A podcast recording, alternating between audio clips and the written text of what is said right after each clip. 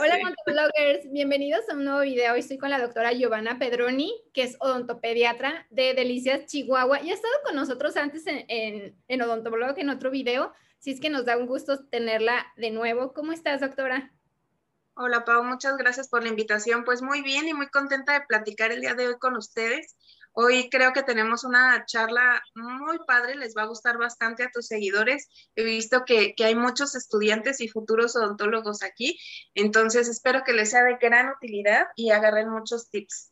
Sí, la voy a presentar. Es de usted es cirujano dentista de la Universidad Latinoamericana, tiene maestría en estomatología pediátrica en la Universidad Autónoma de Chihuahua, diplomado en farmacología en el TEC de Monterrey, diplomado en ortopedia y ortodoncia en la Asociación Mexicana de Ortopedia Maxilar y es odontopediatra en Excel Dentings, ¿verdad, doctora? Bienvenida. Sí, así es.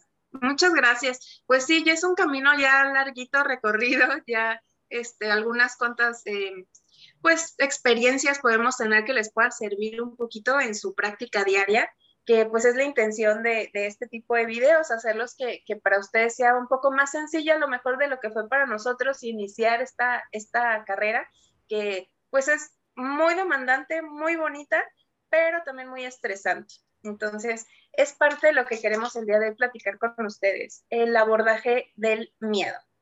Ok, vamos este, del miedo al dentista, ¿verdad? Todos tenemos miedo al dentista y a ustedes le toca muchísimos niños que llegan con ese miedo. Nos va a platicar pues de técnicas que ayudan para manejar este tipo de pacientes en consulta y algunas anécdotas que, que nos van a servir que todos vamos a aprender, ¿verdad?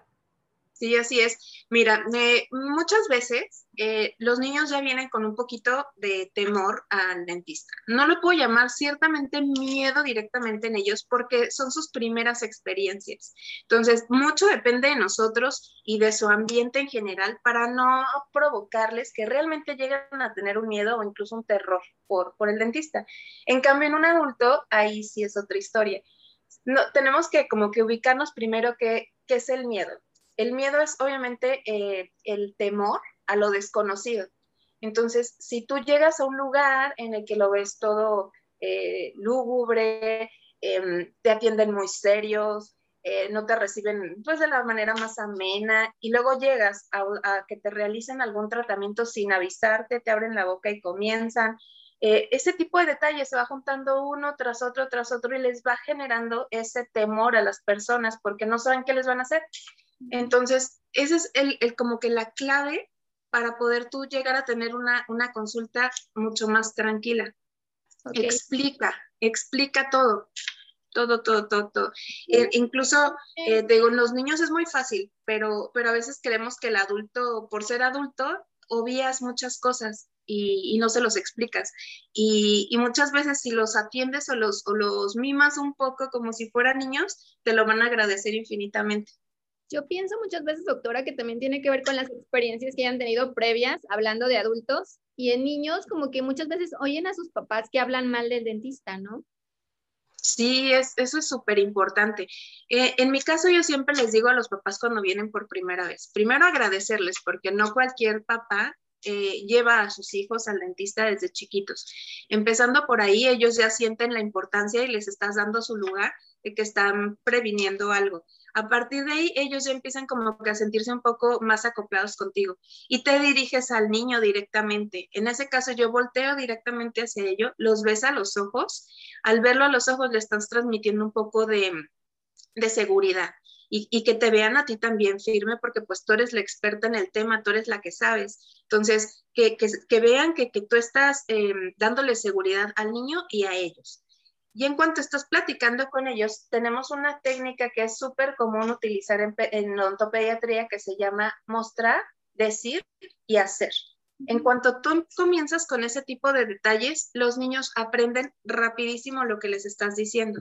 Y ahí estás quitando esa, esa falta de información que ellos no han, eh, bueno, que no tienen y evitas que, que les dé miedo. Entonces, por decir, eh, les vas a revisar su boquita. Empiezas eh, diciendo qué vas a hacer. Voy a abrir tu boca, vamos a revisar adentro todos tus dientes, los vamos a contar y los vamos a ver. ¿Qué vas a hacer después? le vas a mostrar los instrumentos. Mira, este es un espejo con el que voy a revisar tu boca y voy a prender una lámpara y vamos a subir hasta el sillón donde estás sentado. Ya, ya, ya mostraste y ahora lo haces. Abres la boca, revisas, cuentas y demás. Si, si tú hicieras eso incluso con el adulto, obviamente utilizando un lenguaje más para, para ellos, te aseguro que les, que les reducirías el miedo inmediatamente, porque muchas veces llegan, lo sientan, les mueven el asiento al pobre, así que no saben ni qué pasó, prenden la luz, todos lampareados, y luego así con el miedo de que ya les van a abrir la boca y qué les van a hacer, ¿no? Entonces, pobrecitos, pero la verdad es que ese tipo de, de detalles los tenemos que hacer con todos. Incluso desde que llegan al consultorio, hola, ¿cómo están? Muy buenos días, tome asiento, ¿gusta algo de tomar? Este, ¿Se siente bien? ¿Le prende un poco más el aire? O sea, son cosas que tú a veces dices, ay, por favor, o sea, ya está el aire prendido, ni modo que no pueda pedir agua. A veces no, a veces vienen con un pánico y un miedo que no saben ni qué. Eh, llegan y, tan solo el buenos días les cambia el día. Sí, claro. Entonces, eh, te digo, esa es la técnica principal. Ya, por lo regular, em, a los, a los papás en la primera cita siempre les decimos que eviten a toda costa ciertas frasecitas que, que llegamos a utilizar hasta incluso sin darnos cuenta. Por decir, em, si te portas mal, te voy a llevar al dentista.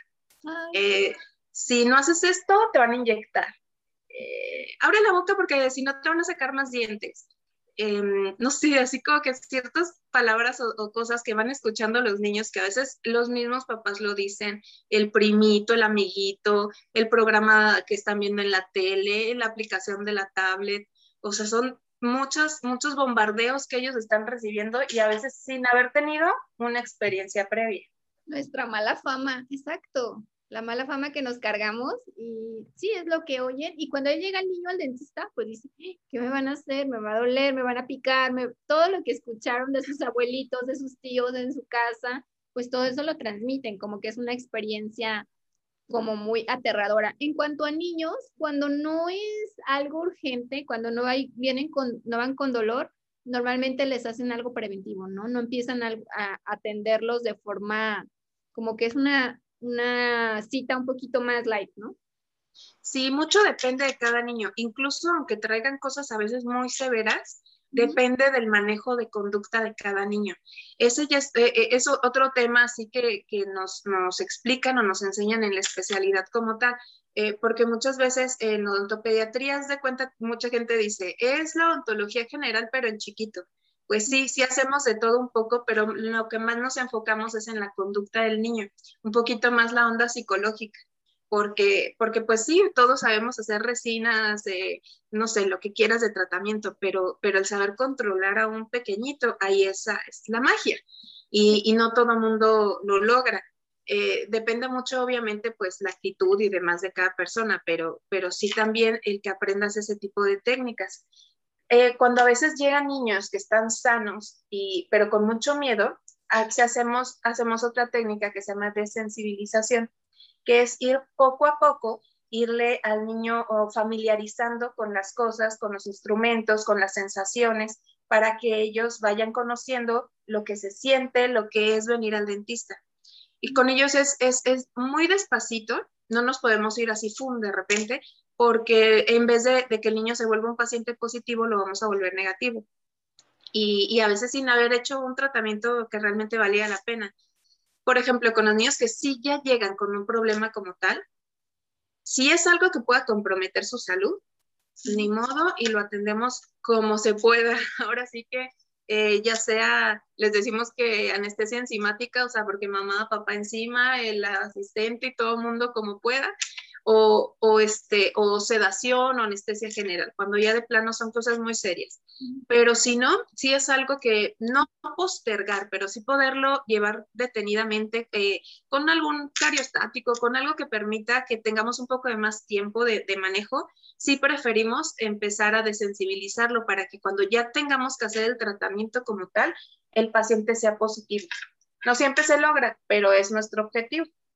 Ok, también cuando llegan un niño a consulta, ¿ayuda al, miedo o no que se quede el padre dentro del consultorio? Mira, eh, eso depende mucho de la experiencia de cada quien y de también, mm, pues, la comodidad como uno como odontólogo lo sienta. Eh, te voy a hablar de mi experiencia. Yo recién salí de la, de la, de la maestría, yo atendía a los papás, a los niños, perdón, con el papá dentro, no, no, no, no, eso es ahorita, antes los atendía fuera del consultorio. Yo les pedía que me dieran el espacio junto con ellos. Claro que todo se explicaba en un principio. Se va a hacer esto, se va a hacer el otro, detallado y obviamente con un consentimiento firmado. Incluso si se utilizaba restricción de movimiento, cualquier técnica que yo fuera a utilizar con previa autorización entraban y la verdad los niños se portan muy diferentes en los papás, o sea, es otro niño. Sin embargo, eh, me cambié de consultorio y en este consultorio, no sé si alcanzar, pero tenemos ventanitas en las que pueden ver de afuera hacia adentro los papás. Comencé igual a, a pedirles que se quedaran fuera, pero, pero después pasó un pequeño detalle que cambió mucho mi forma de pensar. Fui mamá entonces me puse a pensar eh, qué pasaba con esos papás que se quedaban fuera del consultorio y la verdad es que les entró una angustia tremenda, es una ansiedad espantosa. Entonces, platicando con ellos, yo ya se los dejaba la decisión a ellos. Si ustedes quieren pasar, a mí me van a permitir eh, poder tener la comunicación directa con el niño y no triangular, porque a veces no te hacen caso porque está el papá o la mamá o o les piden autorización con una simple mirada, así como que vas a abrir la boca y voltean a ver al papá, así como que si puedo o no puedo. Entonces yo esa era la forma que les decía, puedes pasar para que estés más tranquila, para que lo estés viendo y veas que todo está bien, sin embargo, no se metan, déjenos a nosotros trabajar porque hay muchas veces que, que los niños se portan mejor y ellos a veces lo notan. Hay momentos en los que están y ven que el niño está descontrolado y dicen, ay, vengo, se salen e inmediatamente el niño se porta bien. Sí nos ha pasado niños que al contrario, que necesitan a la mamá adentro, que es una, una dependencia tan grande que el solo sentirla que los está tocando se tranquilizan bastante. Entonces, me ha ayudado también ya permitirles el abrir, porque sí cuando sales recién del posgrado te dicen, papás afuera, así como que no, no, ellos jamás adentro. Y así sales y tú como, como robotcito haces caso a lo, que, a lo que aprendes, pero ya con la experiencia vas viendo que, que pues tienes que ser más flexible y no te puedes poner este, tan cuadrado. Sí, yo no tengo hijos, pero a mí sí me gustaría estar con mi hijo o ver qué le hacen, o yo creo que cuestión de también de control de los papás, de que que me lo traten bien, no sé, son ideas, pero igual tener la opción me parece increíble. Sí, yo también vi en el posgrado que siempre los papás se quedaban afuera esperando y algunos papás pues le funciona, pero eso de que les den la opción, de que puedan ver qué les están haciendo a sus niños, me, me parece muy buena idea. O si viera alguna cámara o algo, de forma que tú puedas estar viendo que tu hijo está bien, pues a fin de cuentas. Eh, otra forma de manejar el miedo también es como decirle a los niños lo de refuerzo positivo, elogios, algún premio. ¿Eso nos sirve para el miedo al dentista? Sí, incluso hasta los adultos les sirve. Eh, nosotros aquí en pediatría le llamamos refuerzo positivo y no, no nada más son los premios. El refuerzo positivo va desde las palabras que tú utilizas. Por decir, estás atendiendo al niño y aunque ya te pateó, te vomitó, hizo todo el show, pero llega un momento en la consulta en la que está tranquilo, en la que te está permitiendo trabajar rápido, te lo tienes que agradecer. Dile muchas gracias, mi amor, estás portándote increíble, qué bonito lo estás haciendo, tú puedes, lo estás haciendo excelente. Y este refuerzo, aunque no lo creas, ¡pum!, les llega y dicen, ah, pues me estoy portando bien, me están agradeciendo, me están felicitando, me voy a seguir portando así y se portan bien. Incluso cuando termine la cita, aunque haya sido la peor cita de tu vida, siempre muchas gracias, este, siempre agradecerles porque quieras o no, para ellos es un trauma impresionante estar sentado en un lugar como nuestra unidad. Nosotros la vemos ya súper familiarizada, pues porque todos los días es nuestra herramienta de trabajo, pero para ellos es un terror. Digo, a veces, eh, aunque no sea su primera experiencia o ya lleve 20 veces que se sienta ahí, sigue siendo el mismo miedo, aunque les hagamos un circo, nos vistamos de payasos y lo que tú quieras, para ellos es, es, es, es temeroso. Y pues muchas veces yo les digo a los papás, ellos ni idea de lo que se les está haciendo, por más que les quieras explicar, ellos solamente se quieren levantar e irse a su casa. Entonces, siempre agradecerles y decirles, qué bonito te portaste, te digo, aunque haya sido la persita, siempre decirles, muy bien, lo hiciste muy bien, aunque puedes mejorar la próxima vez.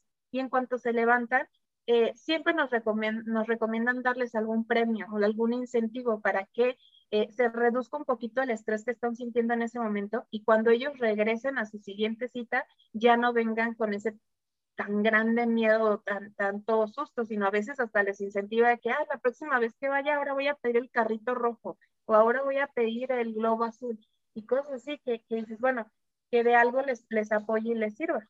Sí, que les dan estrellitas, les dejan escoger algún juguetito. Y en adultos, ¿cómo lo podemos aplicar? También es que yo nunca lo he, bueno, pero el hecho de decir cosas positivas, ¿no? Al, al paciente.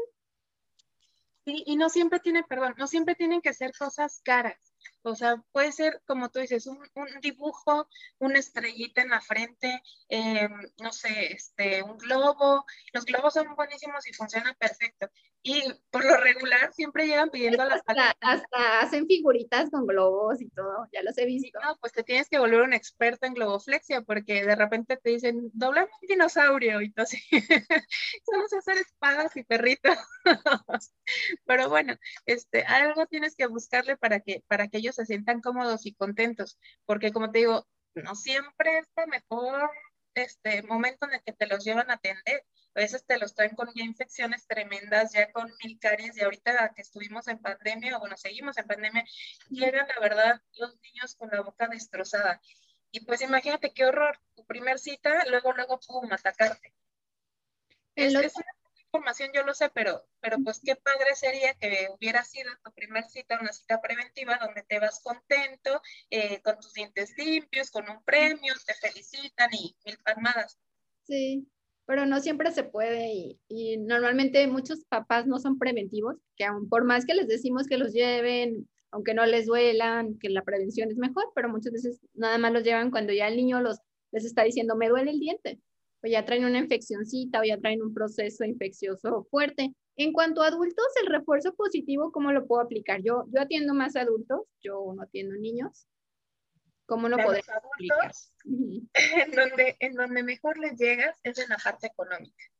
Entonces, un refuerzo increíble que puedes hacer es, por ejemplo, darles alguna gift card, algún bono, algún, este, algún estímulo. Siempre, siempre, en cuanto sea el bolsillo, ellos van a ser felices. Entonces, es un ejemplo, por ejemplo, los pacientes que, que le van a citas muy regulares, eh, prótesis, ortodoncia, eh, que los tienes así muy constantes, les puedes decir, si ustedes siempre eh, llegan a sus citas puntuales y son muy buenos pacientes, te ganaste un bono por 500 pesos para tu próxima cita.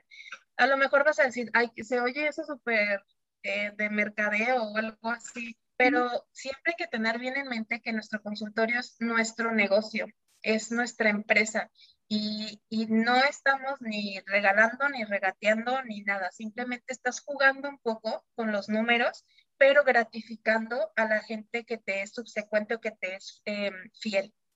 Entonces, ese tipo de detalles de fidelidad eh, son muy buenos para ti como, como, como empresa y ellos les gusta, porque es, es, te digo, a todo mundo nos, nos ponen contento cuando nos dan por el bolsillo.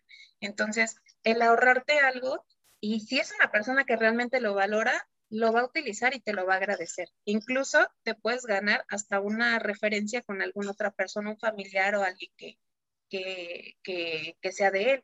Entonces, pues ahí estás ganando doble, tú sin darte cuenta y estás soltando un poco de de tu consulta. Claro, claro, es cierto, no lo había pensado. Dije, pues decirles que bien te portas, pues como que no le, a un adulto no, no aplicaría, o darle un regalito, pero eso es cierto, de los pacientes que vienen, que vienen cada mes, algún bono, algún porcentaje de descuento en su próximo tratamiento o en su limpieza. Claro que sí, para que regresen, regresen felices y, y sean constantes. Es cierto, nuestro negocio, nuestro consultorio es una empresa puedes mandar a hacer muchos detallitos, por ejemplo, cepillos y les grabas tu nombre. Em, yo, por ejemplo, para el Día de las Madres tenemos unos kits de costura, eh, los botones con el, con el logotipo de, tu empresa. Eh, hay muchísimos detalles, hay cilindros para tomar. Ahora el Día del Niño les regalamos a los niños, eh, imanes para el refrigerador. hombre, hay millones de productos promocionales que tú puedes hacer y, obsequiarlos en tu consulta. Y no es un gasto fuerte porque no lo vas a estar haciendo siempre, sino solamente para esas personas que realmente se lo merecen y que tú sabes perfectamente quiénes son. O sea, los pacientes eh, que, que, siempre llegan puntuales, que siempre confirman citas, los que son este, muy puntuales incluso en sus pagos, digo, hay detallitos así que siempre hay que agradecérselos porque a veces lo dejamos pasar. Te digo, muchas veces obviamos cosas, pero las dejamos pasar y estamos perdiendo una ventana de oportunidad muy grande en nuestro, en nuestro negocio, te digo, porque no debemos de ver el consultorio como un lugar de beneficencia. Yo sé que todos entramos o la mayoría entramos a este tipo de carreras porque nos gusta ayudar y queremos ver a la gente sana y verla bien, pero también se nos olvida que es nuestra vida, o sea, dependemos de ahí y, y ese tipo de detalles. Eh, la, gente lo, sí lo agradece. Sí, claro. A los niños les ayuda también, hablando del miedo al dentista y todo esto, de estas técnicas, el hecho de ver a sus dentistas, a sus ontopediatras vestidos de Buzz Lightyear o disfrazados, ¿eso sí les quita el miedo realmente? Mucho depende de cada niño y también depende de cada dentista. Eh, hay ocasiones que yo he visto consultorios que están decorados hasta ya no les cabe una aguja y también he visto consultorios completamente blancos de odontopediatras. Igual eh, los, doctores vestidos con un quirúrgico sencillo o también quienes hasta la botarga utilizan. Eh, mucho depende de cada uno y de, de cómo me, utilizamos el manejo de conducta. No se necesita tanto, no, no, no es para tanto. Uno pues es que sí te digo, es, muy personal, porque si tú eh, logras hacer ese clic con el niño, te digo que hay ocasiones que ahora que hemos estado con el overall y con mil cosas encima, y aún así tienes que dar ese extra para que el niño tenga ese, ese como enganche con ellos sin, sin traer tanta cosa encima. Sin embargo, hay niños que les fascina, por decir que traes la batita de, de la princesa, no sé, Ariel, y te ve la niña y es mi princesa favorita, y chup, hiciste enganche con ella. Hubo otro niño que a mí me encanta el negro y te ven con el quirúrgico negro y hiciste enganche con él. O sea, es mucho, depende, te digo, de cada persona. Incluso hay niños que entran a un consultorio con mil decoración y voltean para todos lados y están impresionados y les fascina. Y hay otros que les vale y lo único que quieren es entrar y ya irse rápido. Entonces, eso ya yo creo que puede ser el gusto de cada doctor y, y que echen a volar su imaginación porque hay consultorios que están preciosos y parecen de ensueño y otros que también te digo que he visto que están impecables, eh, completamente blancos y los niños salen contentos. Tu consultorio es más sencillo, por lo que estoy viendo. Eh, ¿Cuál, perdón? Tu consultorio es un poquito más sencillo, por lo que veo.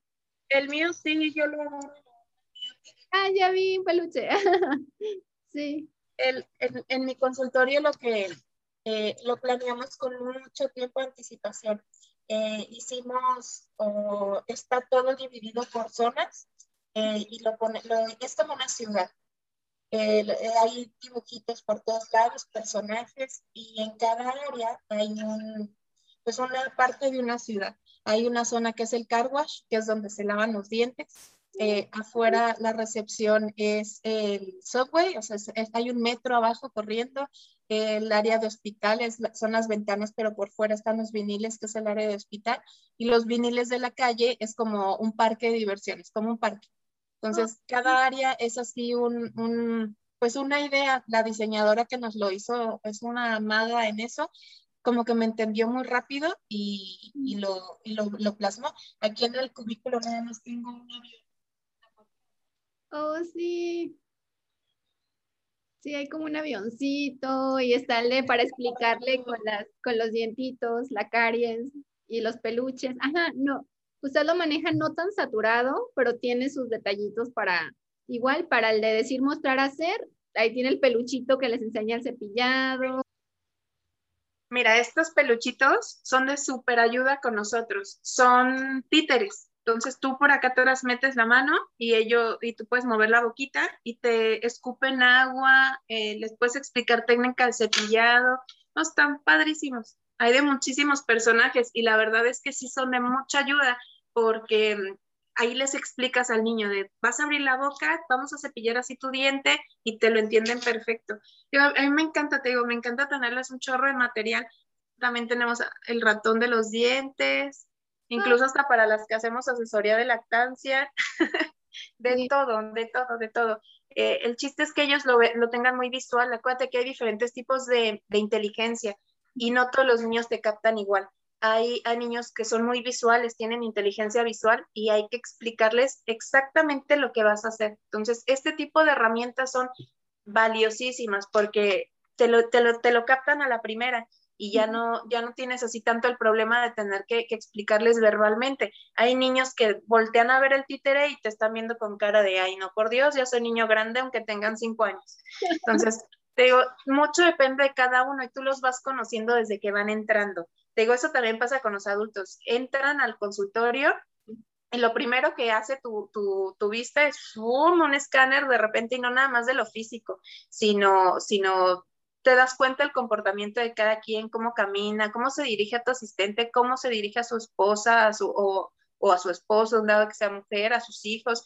Y eso a ti te da mucho, eh, muchas herramientas para tú poder dirigirte hacia ellos y desde ahí empezar a entablar eh, algún tipo de relación eh, dentista-paciente que les ayudes a, a, que te tengan confianza. Y como les decía al principio, ahí está la clave de todo. En cuanto tú logras hacer ese, ese clic con tus pacientes, es otra historia. Se vuelven pacientes súper positivos, súper positivos.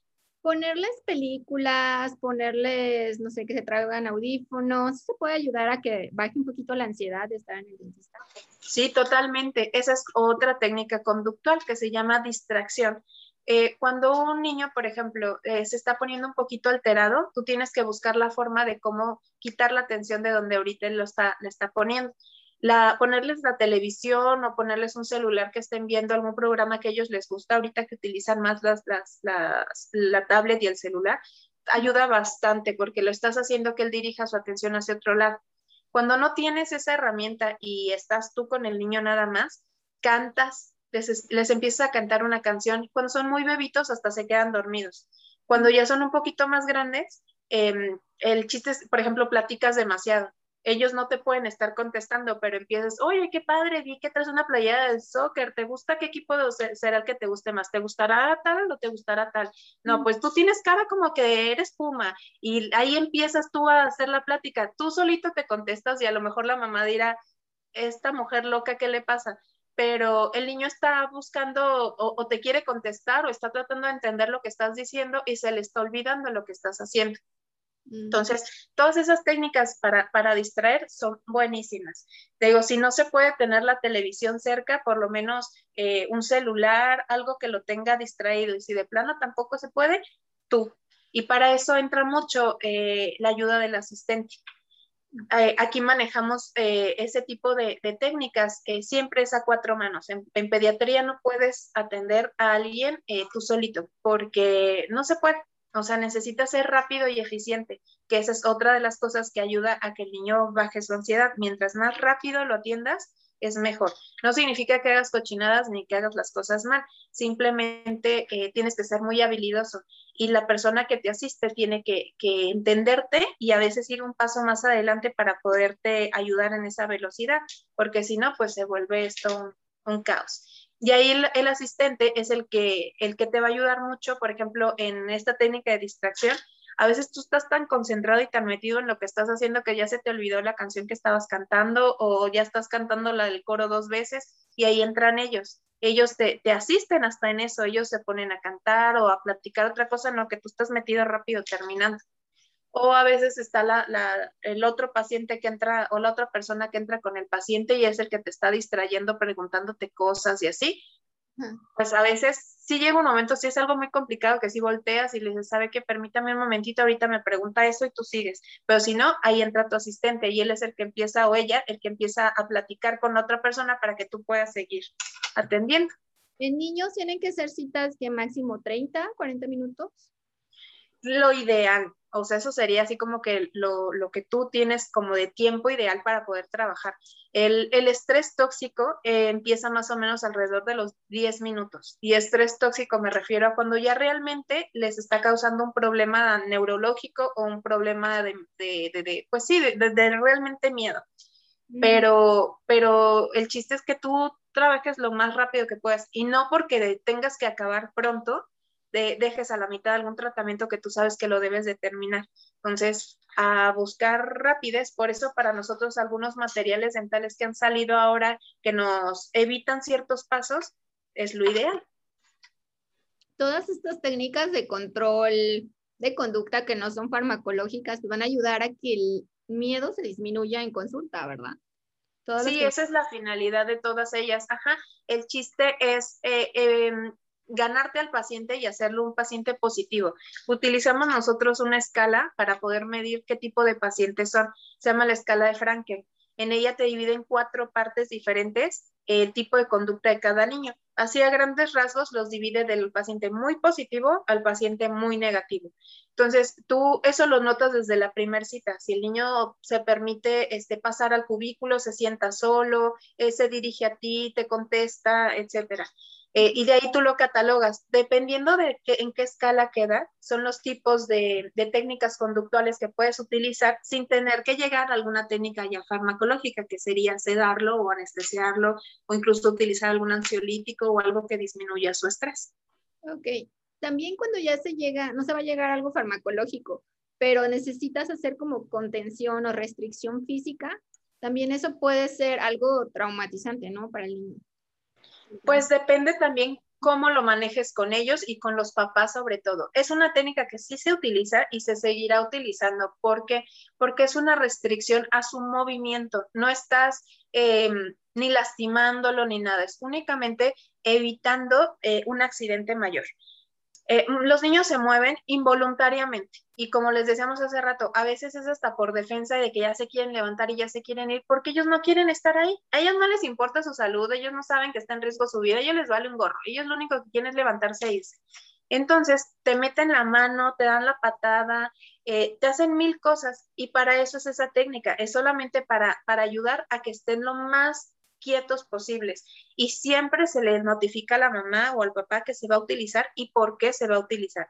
La mayoría de las veces es bien aceptada por los papás si tú se los explicas, porque ellos saben cómo son sus niños, ni modo que no sepan que te van a soltar un caratazo a media consulta, la verdad. Entonces, si tú no se los colocas bien y no les explicas para qué es, claro que el papá va a estar aterrado de miedo y claro que lo van a ver como lo están amarrando, pobrecito, no, pero ¿por qué le hacen eso? El chiste es platicar con ellos desde antes y decir para qué sirve, porque si tú ya llegas a ese punto a necesitarlo, es porque algo se está descontrolando. Y, por más que tú ya hayas hecho miles de técnicas, si el niño no lo permite y es algo que necesita de urgencia, pues ni modo y se coloca. Ok. El miedo, este, doctora, eh, con su experiencia, ¿usted cree que disminuye con la edad? Tienen más miedo los niños más chiquitos y cuando van creciendo van siendo 6, 7, 10, 12, van siendo más adolescentes. ¿Ese miedo va disminuyendo o no hay edad realmente? No, no, sí hay edades en las que son pacientes mucho más positivos por su desarrollo cognitivo. Sí, sí existe. Y claro que hay maduración también, pero no es una garantía. Normalmente los niños, los bebés menores de 3 años, siempre lloran. O sea, ahí sí no hay con que pues no, es, es obvio y es razonable que el bebé tiene, tiene miedo porque no sabe quién eres, etcétera. Tú te lo tienes que ir ganando, pero también... Trabajar y va a estar llorando, ¿verdad? Como chilla. Probablemente sí, sí. Exacto, ese es un llanto compensatorio, así se llama ese tipo de llanto, que, que no está llorando por dolor, no está llorando por, por miedo, simplemente está evitando, es una forma como un escudo que hacen como para evitar oír lo que estás diciendo, lo que estás haciendo y, y ya me quiero ir pero, pero no, no es por dolor. Este, en, en, niños un poquito más grandes, por ejemplo, ya de 4 a 6 años, se vuelven pacientes muy positivos porque están en la edad del por qué, están en la edad que están aprendiendo y quieren averiguar todo. Entonces son niños que son súper cooperadores en lo que sea, hasta en tratamientos muy complicados, porque están aprendiendo. Entonces, para ti esa edad es así como que la edad padrísima porque son niños chiquitos, ocurrentes, todo dicen, todo cuentan y se dejan atender muy bien. Después vienen otras etapas en las que ya empiezan con cambios hormonales, con, su conducta y demás, y se vuelven muy rebeldes. Entonces, eh, por ejemplo, los, los, los pubertos y los adolescentes son complicados. ¿Por qué? Porque ellos ya de por sí traen en sí un chorro de complicaciones en, en, su cabecita, en su familia, y luego aparte los llevan al dentista a hacerles cosas, pues vienen y rematan aquí. Pero, pero es lo que te digo, es, eh, hay que aprender un poco de la conducta del ser humano para poder entenderlos y tratar eh, de ahí de, pues sí, de, empatizar y poderlos este, atender un poquito mejor. Los, los adolescentes se vuelven eh, como muy muy polarizados, los que odian estar aquí sentados y los que ya aman estar aquí sentados porque los vas a dejar guapísimos. Entonces, ahí también tienes que ir encontrando a ver este niño o esta niña de qué manera atenderlo para, poder entenderlo un poquito y entrar como que a su mundo. Y así de esa forma eh, eh, llegan mucho más tranquilos y tú los puedes atender mejor sin tanto, tanto estrés. Es que nos volvemos en médicos de la boca, en psicólogos, en terapeutas conductuales, nos volvemos de todo un poco, mamás, de, no sé, de todo, este, en la consulta, o sea, nos volvemos unos todólogos sin quererlo. Sí, o con los adultos también pasa. Eh, a mí me toca ver mucho, mi esposo es periodoncista y él atiende adultos, eh, prácticamente el 99% de, su, de sus clientes son adultos y muchos son adultos mayores.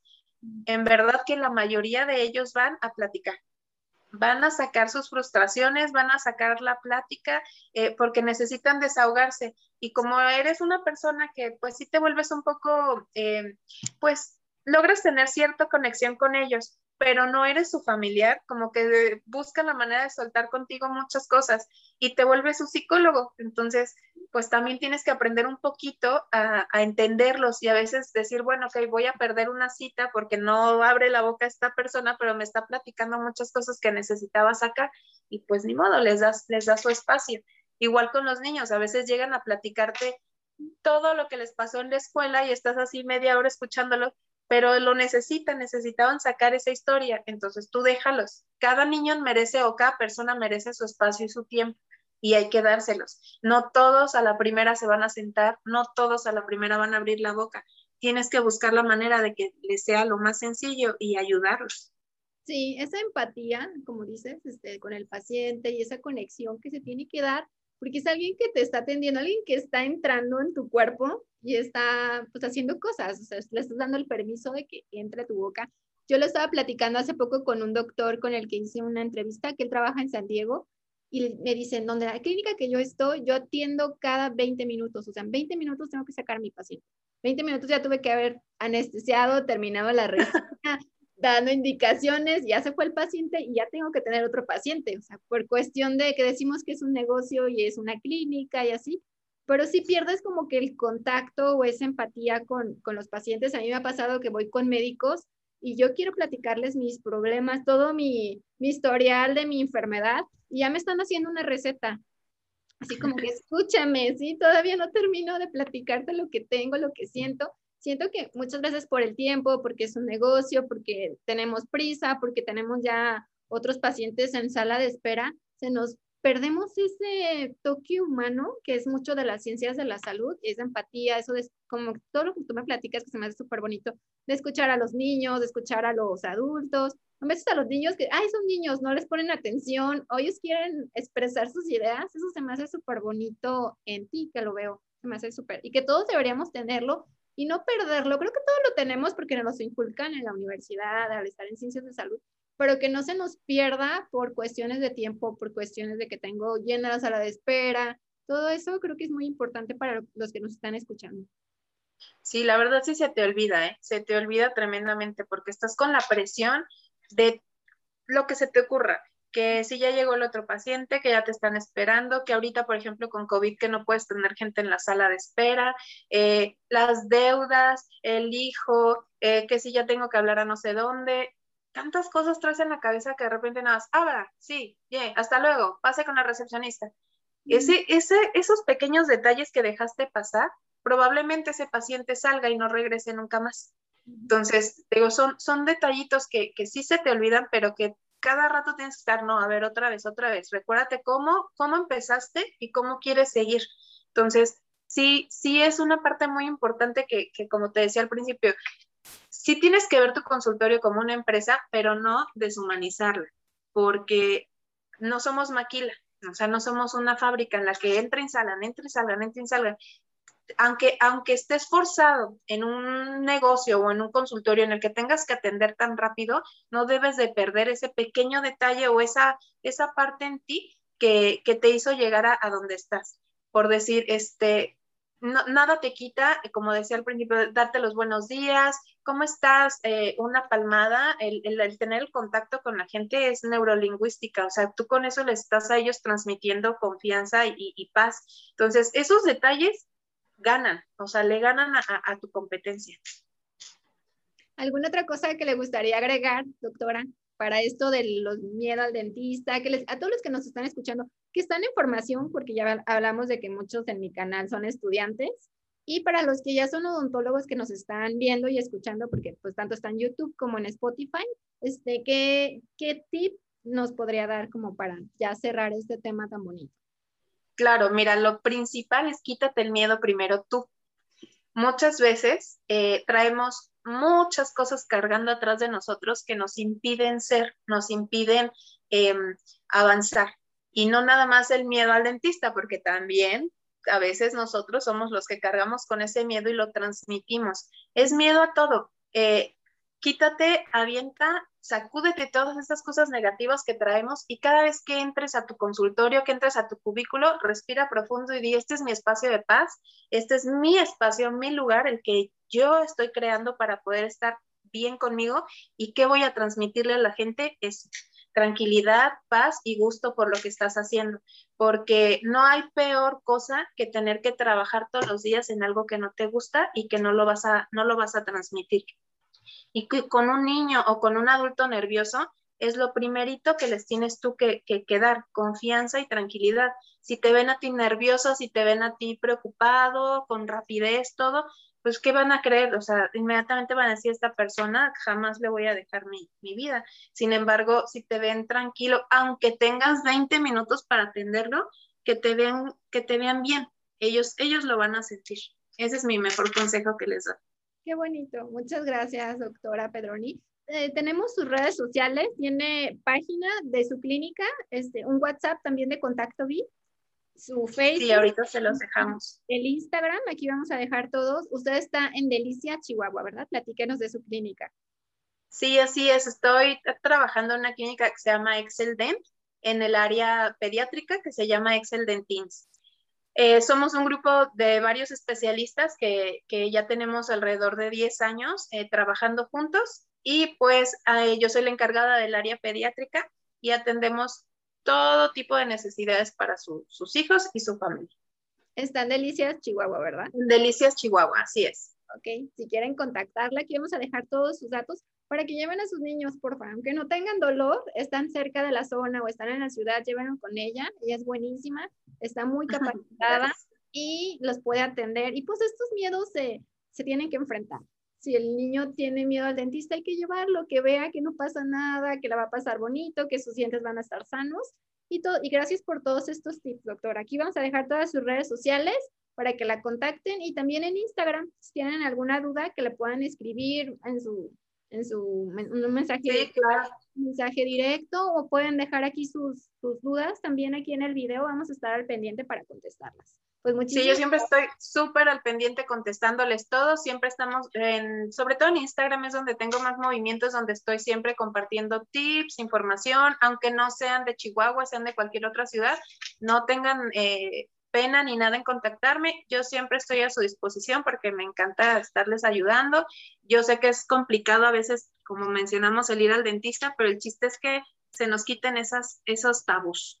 Sí, sí, síganla en su cuenta de Instagram, ahí también sube muchos tips y todo de odontopediatría. Se ve que le fascina la odontopediatría, es que van a estar viendo publicaciones todos los días. Y pues gracias por su tiempo, doctora. No, de qué gracias a ti por la invitación. Un abrazo hasta Chihuahua. Esperamos pronto visitarla. Muy bien, muchas gracias. Suscríbanse al canal y en las redes sociales. Bye. Bye.